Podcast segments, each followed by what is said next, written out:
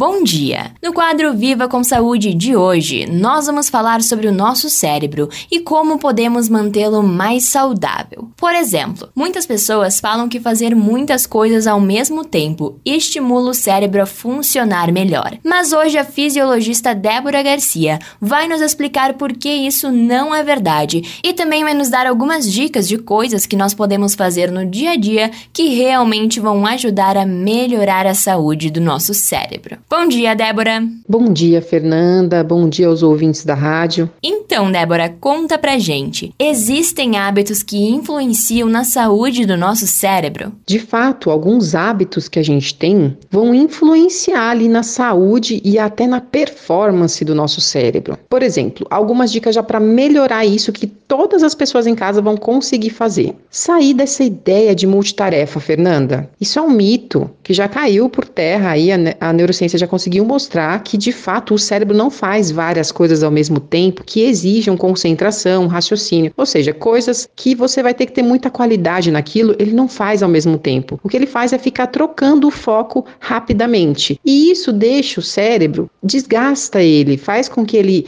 ative na gente o eixo do estresse, ou seja, você vai ficar mais estressado sem perceber, porque você acha que é bom ficar fazendo tudo ao mesmo tempo. E aí já vai uma dica muito importante. Outra coisa que muitas pessoas não, não reconhecem o valor é o sono de qualidade, Fernanda. Porque é na hora do sono que as nossas memórias, as coisas que a gente aprendeu durante o dia, vão ser ali armazenadas. E as coisas que na nossa cabeça não são consideradas tão importantes vão ser excluídas, né? Vão para o lixinho. Não precisa tudo que a gente viveu ser armazenado. E é nessa hora também que vão ser liberados hormônios e neurotransmissores que vão regular é, o ciclo do dia e da noite, que vão reduzir estresse e ansiedade. É, é nessa hora que os nossos tecidos vão ser ali refeitos. Enfim, o sono de qualidade é essencial, não apenas o sono, mas ele precisa ter qualidade, não só quantidade de horas. Uma outra coisa que vai impactar na saúde aí do nosso cérebro é a nossa alimentação. Não se fala que a gente é o que a gente come? Pois é, tem um sentido muito grande nisso, porque nós temos uma conexão entre o intestino e o cérebro ligada direto e tem uma quantidade enorme de,